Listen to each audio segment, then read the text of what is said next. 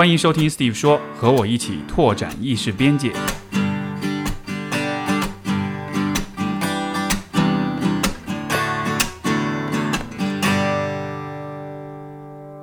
大家好，呃，我们今天这期节目既不是听众来信，也不是嘉宾访谈。我今天其实想做一个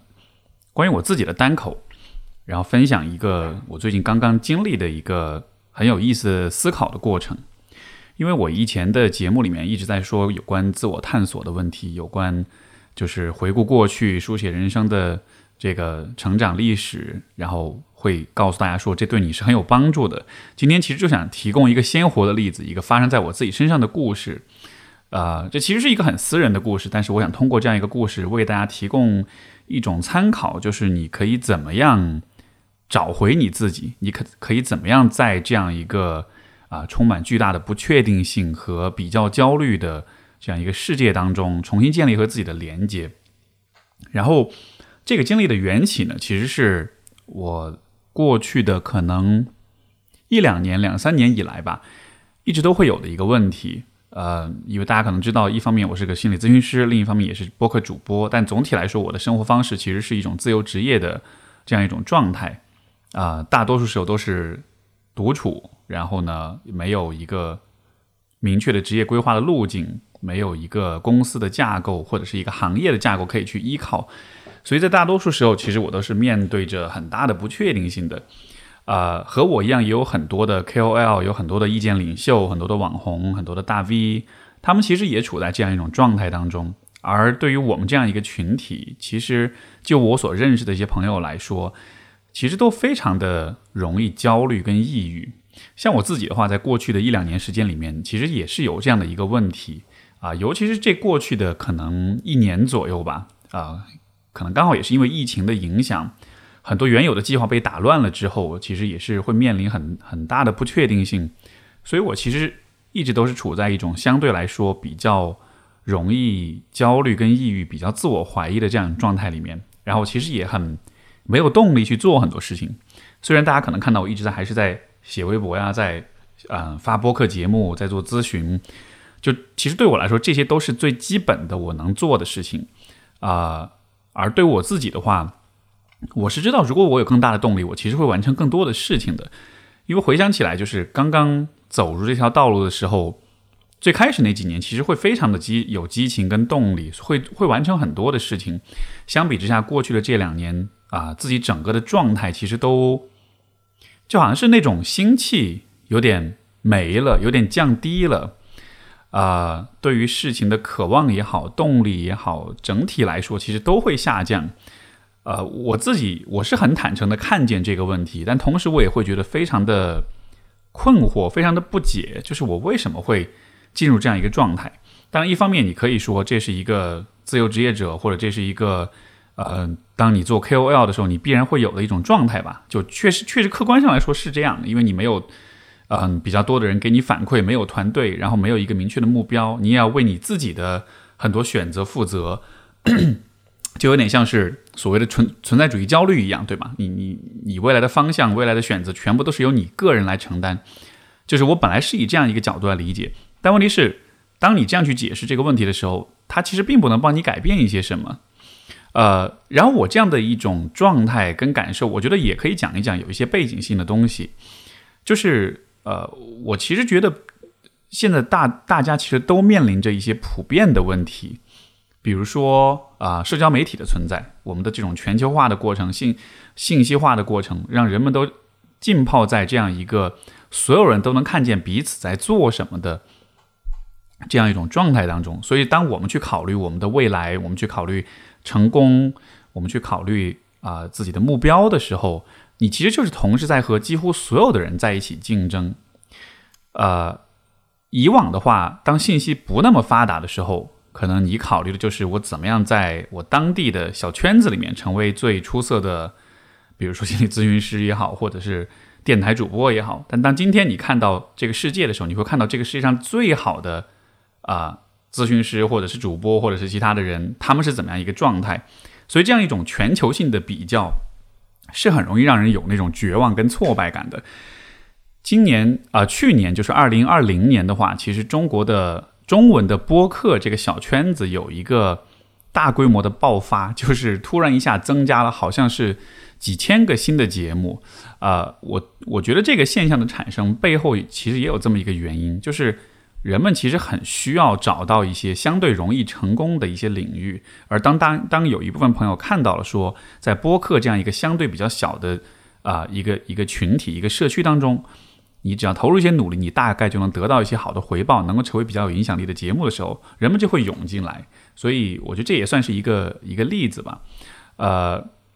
就是我觉得在这样一种大的背景之下，所以当我因为我本来我也是一直到在微博呀、在公众号啊、社交媒体上去做很多的工作，所以在这个环境里，其实也一直有这种啊，一直是浸泡在里面的状态。所以这带来的一个很大的心理上的负担，就是时刻都在。关注在比较，在看别人在做什么。你像比如说，呃，播客节目的话，我也会看到，哎，哪些节目现在收听到了几万了？哪些节目又请了哪个哪个大 V 了？啊，哪些节目又做了怎么样的活动？当然，我相信我做的事情也会让其他的主播有类似焦虑。呃，这里的重点其实就是，我一直都觉得自己的状态不是特别的好，一直在心里其实承担着这样的一种。焦虑、跟抑郁、跟自我怀疑的这种状态，这也会导致我，呃，失去很多的动力，然后有很多的事情本来想做没有完成，或者整体来说就是处在一种比较颓废的状态里面吧。这个大家听了肯定会觉得很诧异，诶，听上去你不像是很颓废的样子，可能也是因为，嗯，大家通过播客能够了解、能够看到我的面貌，也是只是一面而已。但实际上每个人都还是有很多不同的面，我只是不太把。内心一些很真实的困扰，平时分享出来而已。但事实上是这个部分是存在的，而且我也相信这个部分每个人身上都会有啊，只是我们大多数不那么去去分享这一点。然后，当然今天我是很勇敢的把这部分拿出来讲了，摊开给大家看了，也让你明白说不是只有你一个人是这样的，嗯，都会有这样一个状况。所以在就是前几天啊，有一天晚上，我就和 C 总。我的伴侣，然后我们就决定去谈一谈，去聊一聊这个事情，因为啊，这样一个话题其实一直有困扰到我，包括在一定程度上也会影响到我们的生活，影响到我们的啊关系，所以我就决定跟他好好谈一谈啊，梳理一下自己，因为我确实觉得自己的负面情绪是积累到了一个我不太能够继续独自消化的状态，我需要他的支持，我需要他啊帮一帮我。我们当时就有一天晚上。然后在睡前，我们就关了灯，两个人躺在床上就开始聊天儿。呃，我们其实其实我很喜欢这种聊天方式，因为一般大家聊天都是要开着灯面对面，然后要一一块儿喝着茶或者怎么着的。但是我发现晚上躺在床上关了灯之后的话，其实它能把你的就是视觉上的干扰降低到最小，在黑暗当中，其实你更容易专注，而且因为不用看着对方，所以说也没有那么的紧张或者冲突感。啊，当然，这个也有可能会让你更快的睡着哈，也有这样可能性。但是我觉得我很喜欢这样一种对话的方式，我们也经常以这样的形式去聊天儿。所以有天晚上，就前几天，我们就啊躺在床上，在黑暗当中开始聊。而且当时我也跟他讲，就是呃，我说其实你不用太跟我讲，就是提解决方案，因为他其实是一个特别嗯愿意去帮助我，也特别愿意告诉我一些很多从他的行业、从他经验角度给我提很多。建议啊，方法这样一个人，就是还是是一个非常注重问题解决，是一个非常实干的人。所以在有的时候，他的这种精神是很好的。但是在那天晚上，我非常知道，就是我需要的不是解决方案，我需要的是你能听我说话。我感觉我需要把我自己心里面的想法用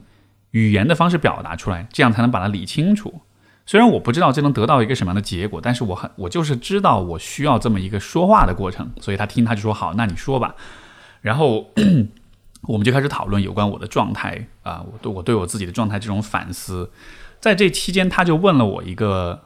问题，因为我们的讨论其实聊了一会儿之后，发现其实并没有得出什么结论，而且只是更多的困惑，也得不到什么答案。就总之是一个挺令人挫败的一个状态啊。我一甚至一度就是我们俩都陷入了沉默，都不知道应该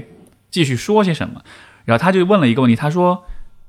那你的终极的追求到底是什么？你最终你想要做的事情是什么？嗯，我是我当时几乎就没有犹豫，我就脱口而出一句话，我说我终极的追求是想启蒙全人类。然后我是这话说出来之后，我接下来就觉得好诧异，就是我不知道这话是哪儿来，我不知道这个想法是哪儿来，但是这真的是我很发自内心的一个想法。呃，以及这个想法我好久都没有想到了，就是我就是确实是一直都是有这么一个信念，就是最最最核心、最最最根本的信念，就是希望给人们、给给我的同胞们带来这种知识上的启蒙，能帮大家更多的去了解自己、了解世界。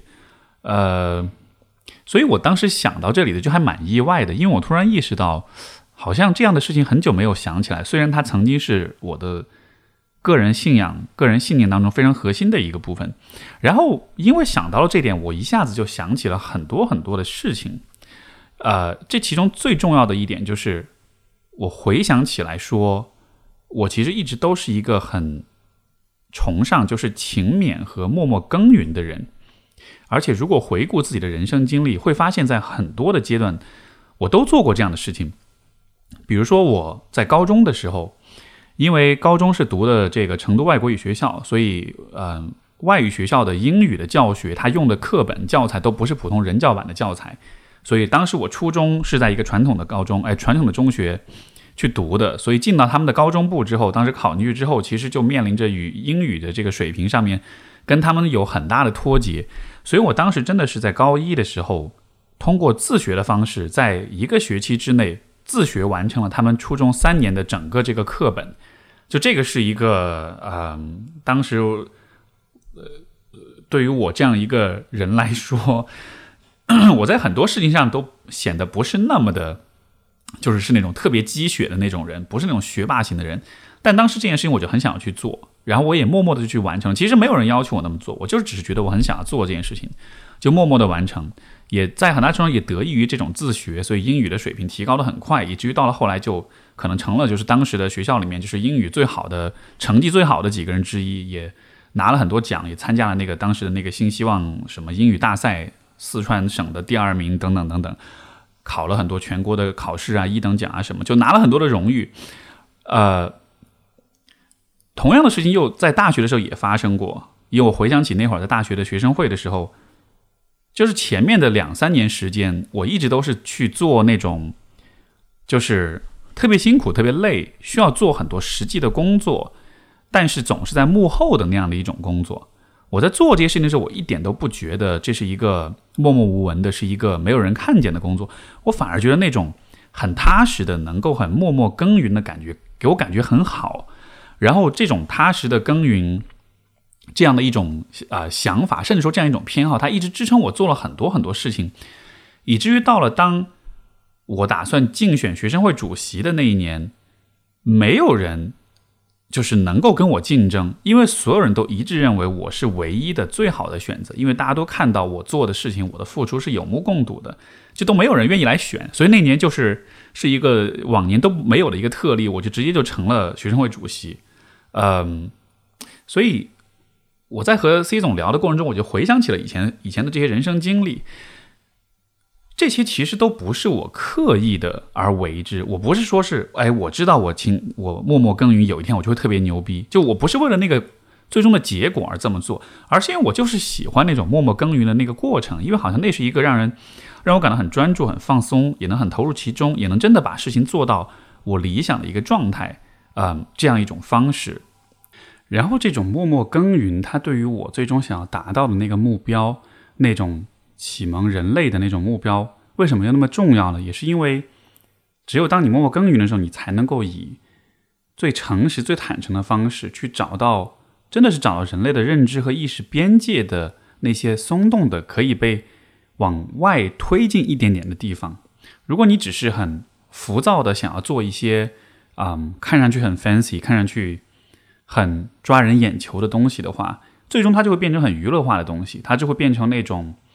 啊，博人眼球，但实际上并不能带来真正启示的东西。因为从我自己的职业的经验和对人的了解来说，也是认为，其实人的改变也好，人的启蒙也好，其实都是很难的。因为人的变化本身就是一个需要相当长时间的过程。所以，除非你是真的找到了就是在智慧和知识的最深处那些很本质的东西，你找到那些东西，然后你施加加以耐心的这种持续的努力跟尝试，你才能够真正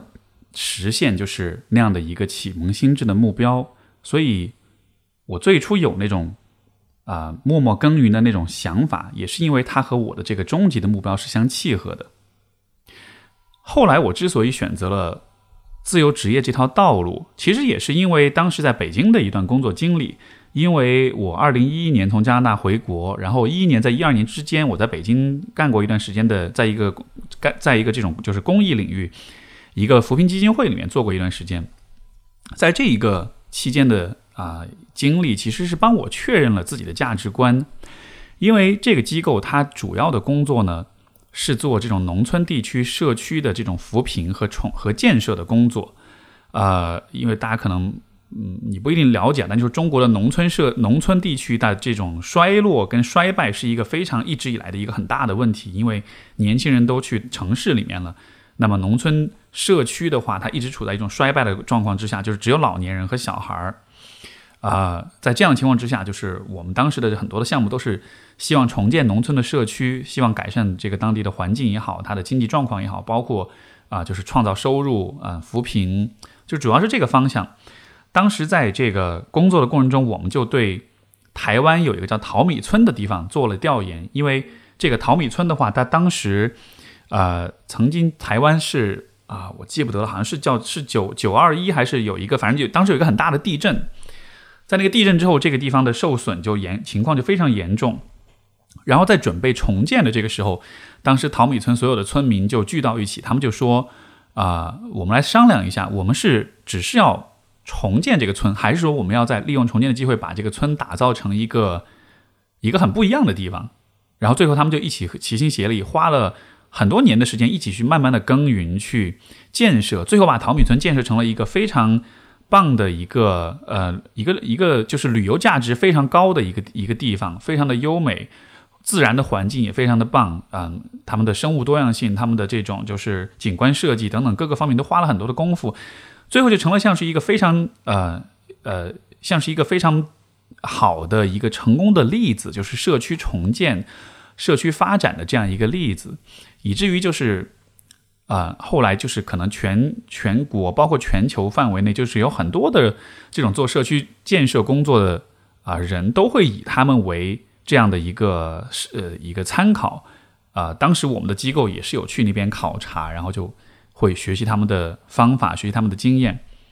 然后从呃，当然我没有去啊，但是就是他们一直把淘米村作为一个呃对标的一个一个一个参考的呃示范。然后在这个建设的过程中呢，就也开了很多研讨会，做了很多活动，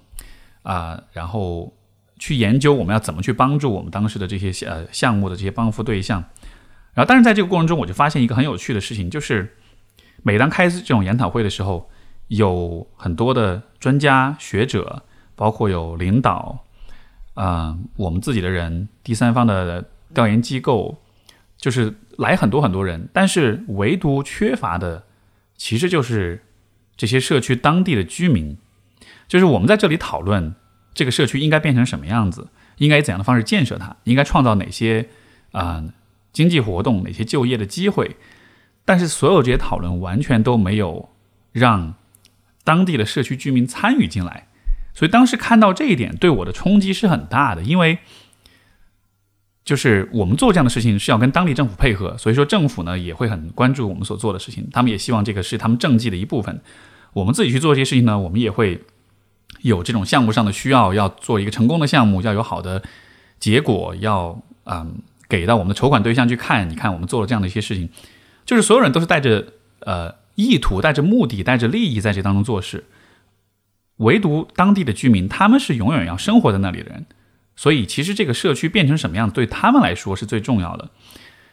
所以当时看到这点之后，我就觉得特别的不能理解，也因此我就决定离开了这个机构，因为我对他们的工作方式实在是太不认同了。但是也是因为这样一个呃批判和反思的过程，也让我确立了我自己的个人的价值观，让我明确了就是我做事情的方式是什么样的。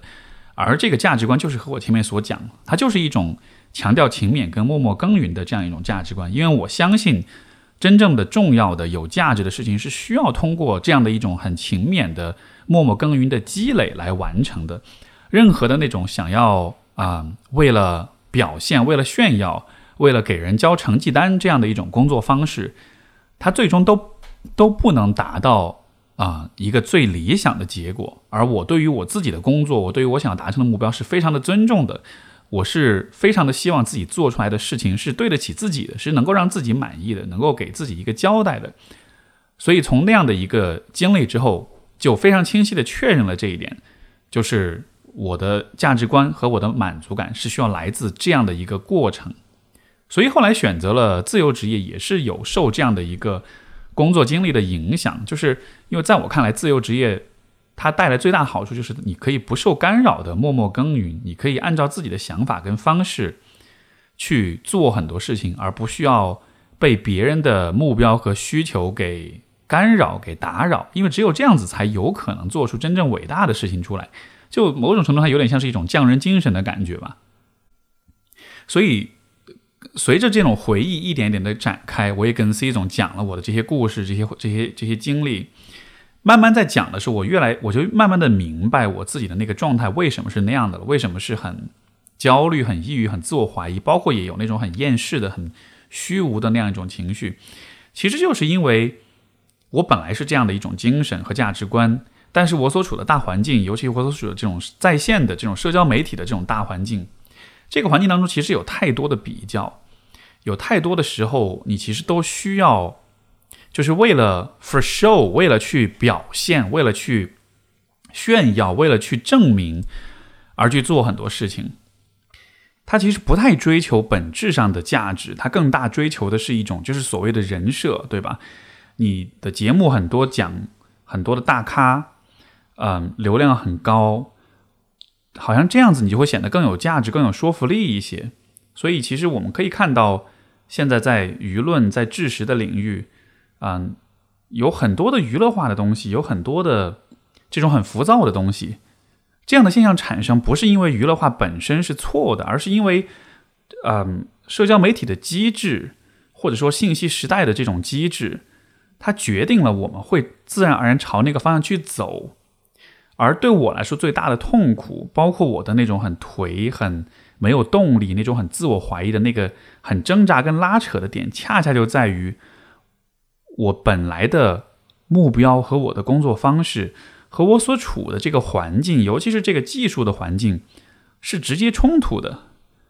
一方面，我想要去适应社交媒体的这样一种环境、这样一种氛围跟逻辑，但是另一方面，我发现，我越是适应，我就越是背离我内心的想法，我就越是背离我自己的价值观，我自己愿意坚持、愿意认可的那种做事情的方式。所以，这样的一种冲突，在很长时间以来，才是我的那个焦虑跟抑郁的真正的来源。表面上看，好像是我跟别人比较的问题，但实际上不是比较这件事情本身，而是因为。我不是一个喜欢比较的人，或者说，我认可的做事情的方式不是以比较，不是以这种优越感为动力来源为导向的。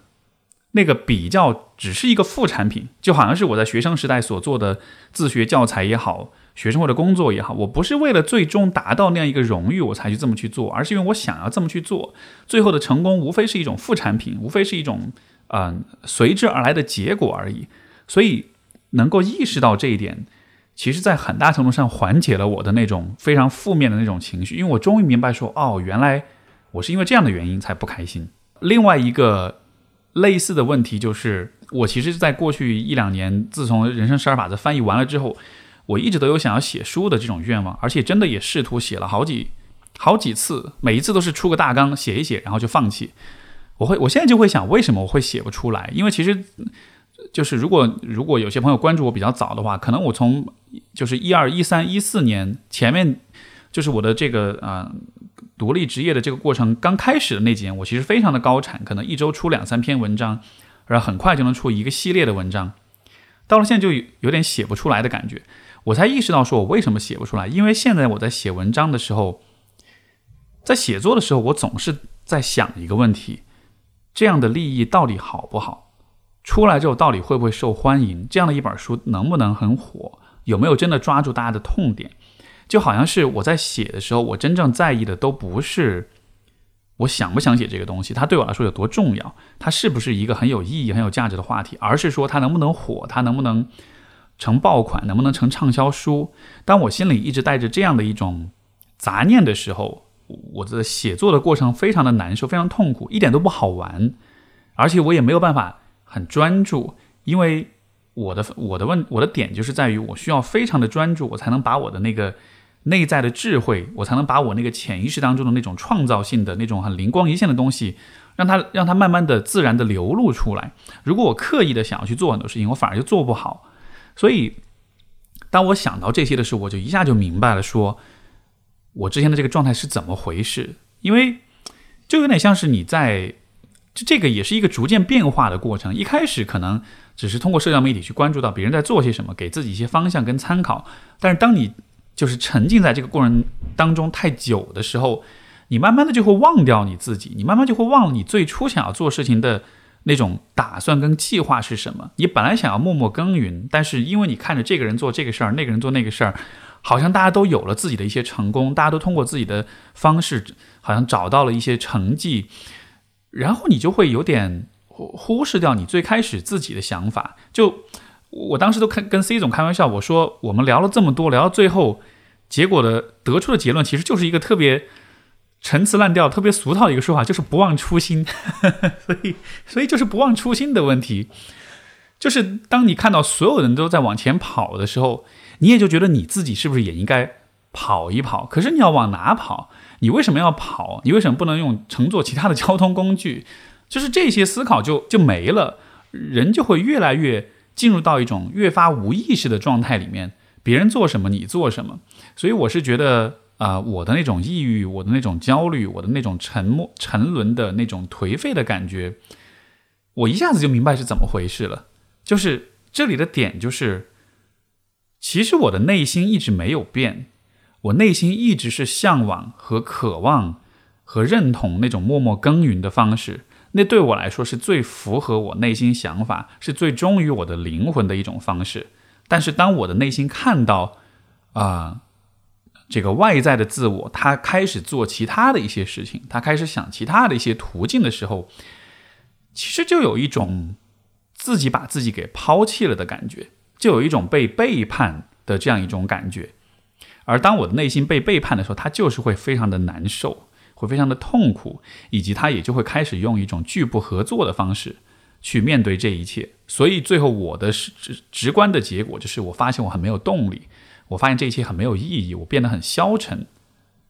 嗯，所以其实这这这这也算是一个和自己内心重新建立连接的过程。就是有的时候我们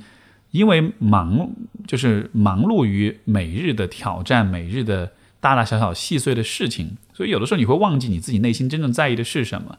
然后这样子就会导致的结果就是人的自我和外在和内在，我们的嗯 理智和情感，我们的想法和我们的灵魂之间就会形成这样一种冲突，这样一种断联，甚至是这样一种很敌对的状况。这样的一个现象其实非常的非常非常的常见。啊，我的许多的来访者，他们的情绪问题、抑郁的问题、焦虑的问题，表面上看来，很多时候都像是因为，比如说工作压力啦，因为人际关系啊这样一些事情造成，但实际上，这背后往往也都有更深层的问题。就所以你看，其实我的问题跟大家也都是一样，对吧？就是也都是差不多。你本来一开始你以为是职业规划的问题，以为是工作方式的问题，啊，但真正往里面走，你会发现那种最深的那种。情绪，它其实是来自于你的内心和你的想法之间的这种冲突。呃，我这个地方并不是要去否定，就是我们和别人做比较这件事情本身，比较这件事情在一定程度上它是有帮助的，它可以启发我们，可以激励我们，可以带来碰撞。呃，但是和自己和自我能够一直保持联络，实际上它的重要性就在于。因为这个世界有太多的不确定性，有太多的可能性，你什么都可以做，所以你其实才更加的需要让你的内心来告诉你，你最想要做的是什么，最适合你的道路和做事情的方式是什么。我的内心一直都有答案，这个答案是我从很早就通过我回顾自己的人生，我发现从很早的时候他就很明确的这样一个点。所以按道理来说，我会我应该是一直忠忠于这样的一种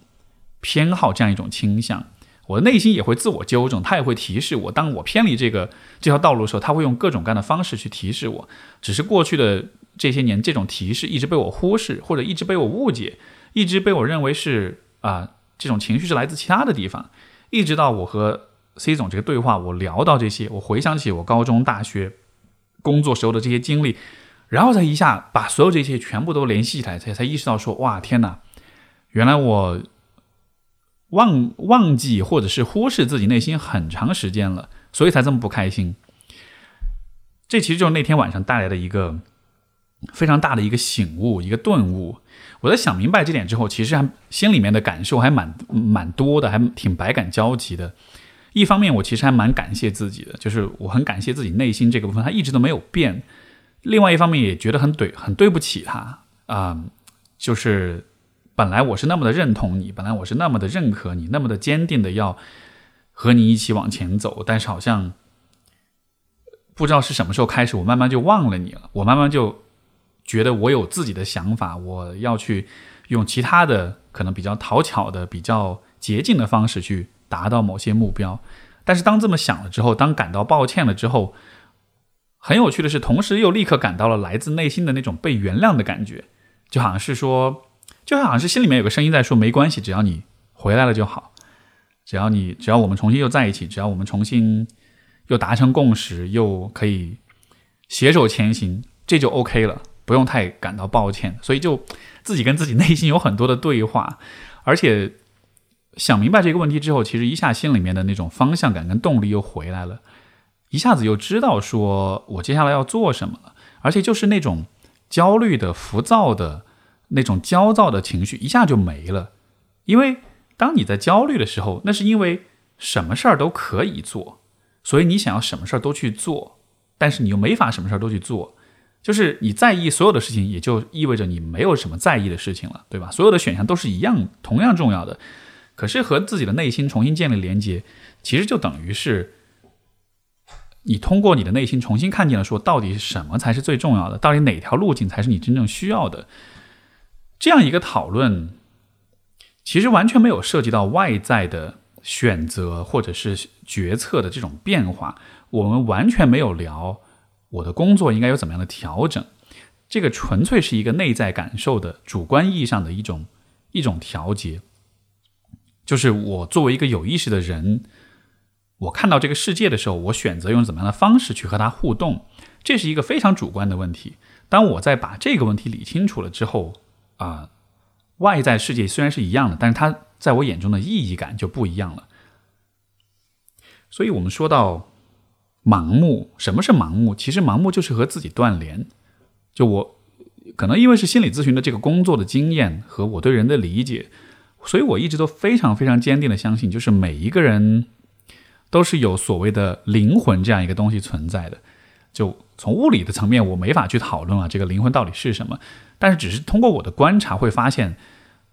但凡是你能够足够深入的去了解一个人，你都会意识到说，这个人的内心是有一些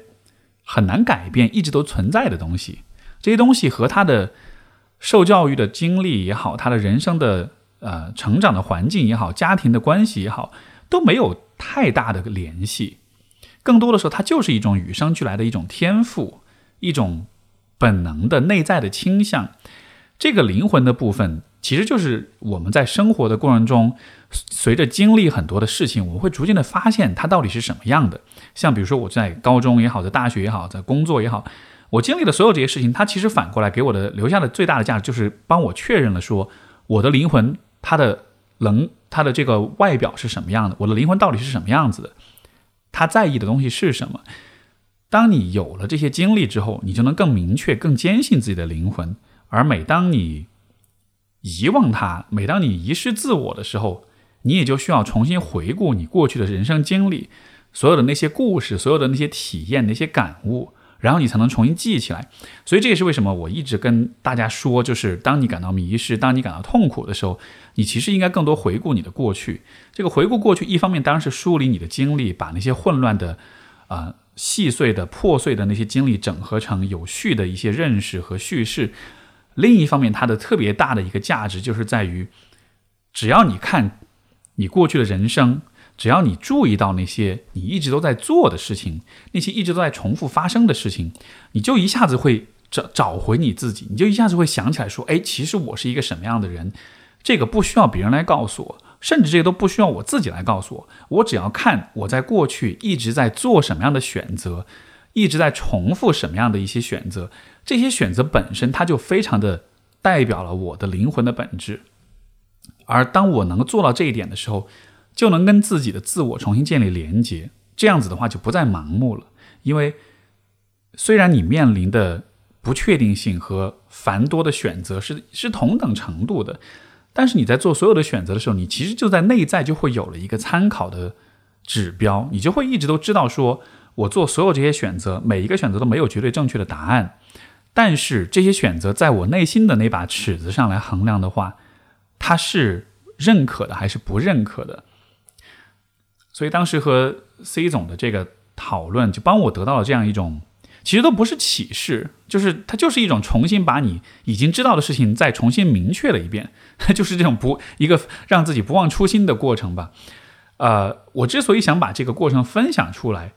我觉得也是因为，不管是二零二零年也好，还是未来也好，我们现在包括我们现在所处这样一个大的社会环境也好，我觉得人们都还是在面临非常大的不确定性的。前两天，简单心理发了一个二零二零年的这个啊一个一个报告，是有关中国人的这种就是心理健康方面的一个报告，《大众心理健康洞察报告》。这个大家感兴趣可以去搜一下啊。它当中有很多的各方面的数据，其中有一点提到就是职场人的这个心理健康。然后这个数据就会发现，超过一半的人是感到在工作当中是感到自己的工作是没有意义的，是感到对未来迷茫的，是会为。自己的未来的职业规划感到焦虑的，呃，这样的情绪我觉得非常的普遍。你看，你你看一看，比如说过去的这么一段时间，所有的这些播客节目们，他们在聊的话题是什么？你会发现，迷茫、焦虑、不确定性，这是一个非常，这都是一些非常常见的一些主题，所有人都在谈。然后，呃，那天我还和一个微信群当中一些朋友们讨论到一个很有趣的话题，我觉得跟这个也有关系，就是。中国的这种城市化，它带来的一个很重要的影响是什么呢？呃，因为那天是有一个朋友他在群里说，他说他住的这个小区是从小从小长大的一个地方，然后这个小区里面应该就是说有那种啊年龄很古老的那种树，这个大树也是他从小就看着这个树长大的，啊，应该说那个树从看着他从小到长大的，然后有一天就发现这个树就被砍掉了，他当时就特别特别难过，就觉得好像失去了一个呃。就是一直以来的很长久的一个朋友一样，甚至在这个树被挖掉的时候，他都不敢去看，因为他实在太难过了。我当时看到这个故事就很感触，然后就跟群里的小伙伴们一起聊了一聊这个事儿。我就跟大家在说，我说你们有没有觉得，像因为我是八零后啊，我就说其实像八零后这一代的人是有一个有一个，我们这一整代人都都都是都是具有悲剧性的，因为我们绝大多数人从小生长的环境已经不复存在了。我们从小长大的那个街道、那个社区，包括那个房子本身，都已经没了。为什么呢？因为我们刚好赶上了城市化的进程，我们刚好赶上了房地产的大爆发。所以说，其实整个城市的风貌跟环境有了巨大的变化。所以，我们跟过去的自己其实是断开的。因为你从小的那个生长环境不在了的话，你其实跟过去的自己在心理上也会断开。如果你的那个小时候的房子一直都在，你时不时的回去一趟。你能当你身处那个环境当中的时候，你其实能想到很多小时候的事情。这种回想起的过程，就是一个重新和自己连连接的过程。我从小长大的那个房子，也是在我大学的时候啊，有一天就突然，我爸当时还在留学，我爸就跟我说拆了没了，我就特别后悔，因为在这期间其实回去过好几次，每一次回去都是拿一些东西什么的，但是我并没有真的很在意那个环境。但现在想起来，当时要是能拍点照片，要是能。拍点视频，或者说，啊，多看一看那个地方，多认真的看一看那个地方，可能那种感觉都会不一样。但是当我再回去的时候，那个地方就已经完全什么都没有了，变成了完全另外的一个一个样貌。但是尽管如此，其实你只要在你从小长大的地方那些街道上走一走，你都还是能够和自己重新建立起连接，因为你能回想起很多小时候的事情。这些回忆它不光只是在信息层面的一种信息的重新的啊这种召回，就是 recall，就是这种重新的回忆起的过程。啊，我觉得从一个人对于自己的理解和把握上来说，它也意味着你重新去确认自己是谁。自己从小的偏好、跟倾向、跟这种取向、跟所有的这些选择当中所体现出来的核心的底层的价值观是什么？所以，我觉得我们这代人是迷失自我，是有很多很多的原因的哈。你看，有城市化这种小时候的生长环境的变化，有这种全球化的过程，我们会把自己和所有人做比较，有这种信息时代社交媒体的这种。啊，社会比较带来的焦虑，有这种成功的高度的理性化跟可视化，就是人们的成功是可以用一些越来越容易量化的方式去衡量的。你有多少钱，多少房子什么的，对吧？包括这个消费主义的这种大潮，它其实也带来一种就是去阶层化的幻象，就是好像我和。比如说某个明星或者某一个大 V，或者是某一个大咖、某一个名人之间，我们其实也没有那么远。我们也是穿同样的衣服、同款的衣服、同款的手机、同款的各种各样的消费品。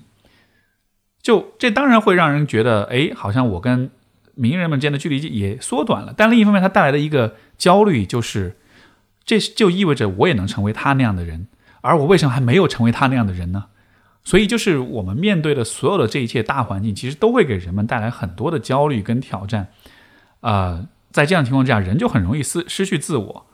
而失去自我的结果就是，你就会看着别人都在跑，然后你也跟着跑，但其实你不知道你为什么在跑，你不知道你要跑去什么地方，你甚至都不知道跑这件事情本身它是不是你应该去做的。所以，呃。我有了这样的一个反思之后，我觉得感觉还是很开心，还是很踏实，就是好像是心里面重新找到了一些支撑，找到了一些支柱，而且是那种很有温度、很温暖的那种感觉。就是就像我前面所讲的，就是自己在跟自己对话，在告诉自己说：“对不起，我我一直忽视你了，我一直都忘了你了。其实我很，其实我很感谢你的这种坚持，我很感谢你给了我一个。”可靠的、稳定的一个不会变的方向，然后我也感到很开心，我被你原谅了，你你你没有，你不计前嫌，你没有怪罪我之前不小心忘记了你，迷失了你，这样的一个和自己的对话，我觉得也是一种，也让我内心充满更多爱，对自己的爱，对自己内心的爱，然后这种爱同时也给了我更强的力量，想要去继续做我所做的那些事情，因为本来前面提到的这个启蒙。启蒙全人类也是一个需要去带着爱去帮助他人的过程。如果我对我自己都没什么爱了，我怎么去把这种爱传播出去，对吧？所以这就是今天絮絮叨叨这么多想要分享的一些东西。就这其实是一个非常个人的过程，非常私人的一些心路历程。但是我的感觉是，这是会对有些朋友会有帮助的。嗯，你你可以认为这就是一个像是一个提示，一个 reminder。就是我估计很多的人也会在。每天忙碌的生活当中，有点逐渐的和自己断联，和自己脱节。我是觉得每一个人其实都有一些他们所相信的东西，就是像我之前也讲过，每一个人的价值金字塔的那个顶端，都有他自己独特的一些存在。对我来说，可能是默默耕耘，可能是人类心智的启蒙；对于你来说，可能也是其他的一些东西。所以这个地方的，我觉得重点不是说啊，我们每一个人都应该去默默耕耘，去启了启蒙人类的心智，那是我的目标。我只是通过分享这个过程，让让大家看见，说你可以用怎么样的一种方式去重新找回你自己最重要的东西，去重新去明确、去澄清你的价值金字塔的顶端是什么。有了这样一个最顶尖、最至上的目标跟动力的时候，其实你的内心的那种力量感、那种方向感也会大大的增加。所以，我也希望这样一个。思考的过程也帮也能够给你一些提示，给你一些启发，让你也试着去回忆一下过去的自己是什么样的，自己的灵魂是什么样的。有关这个话题，如果你想要有更多的思考的话，啊，我还很推荐的一个内容就是十三幺这个节目，曾经有一期和陈嘉映老师的对话。陈嘉映是一个哲学家，然后他现在应该是在华师大哲学系的一位教授。在十三幺的第一季的第十集，应该是就是他们之间有过这样一个讨论。其实，二二零一七年的节目，在那个时候，但就已经在聊到，就是有关人的方向呀，有关人的选择呀，有关忠于自己啊，包括也聊到说跟别人的比较。就是我看这期节目，也刚好是我最近就最近刚看的，然后也契合到了很多就是刚才的一些思考。其实我在录这个节目之前有犹豫再三，因为我觉得有一些部分说起来还是会有那么一点羞耻哈，就好像是。披露了自己的一些隐私，或者是一些比较不堪的一些想法。但是想想看呢，这也算是我默默耕耘的一个一部分吧。或者说，我觉得这样的一种交换是值得的。嗯，我自己的节目、自己的播客，其实也一直都是这么一个默默耕耘的一个一个过程。我就是通过很坦诚的分享，嗯，真的是把自己放到这个节目当中去，用这样一种方式去鼓励、去启发所有的听众。嗯。而且到现在为止也是得到大家的认可，所以这种对自我的重新的连接，也让我更进一步的确认说，播客这件事情，这种分享的方式，这种和大家建立连接的方式是值得的，是是非常有价值的。从而我也就以这样的方式克服了那种自己的那种羞耻感，那种不好意思的感觉。好吧，这就是今天的节目。嗯，我估计如果你有听到这里的话。可能听到现在，其实心里面也是会有些起伏，有些波动，有一些变化。呃，如果有的话，非常好。我鼓励你接下来做的事情就是，就是就是别这个节目听完了，然后就完了，然后就去做你其他的事情了。如果可能的话，我会鼓励你就静下来，然后写一点什么东西，或者说一点什么东西。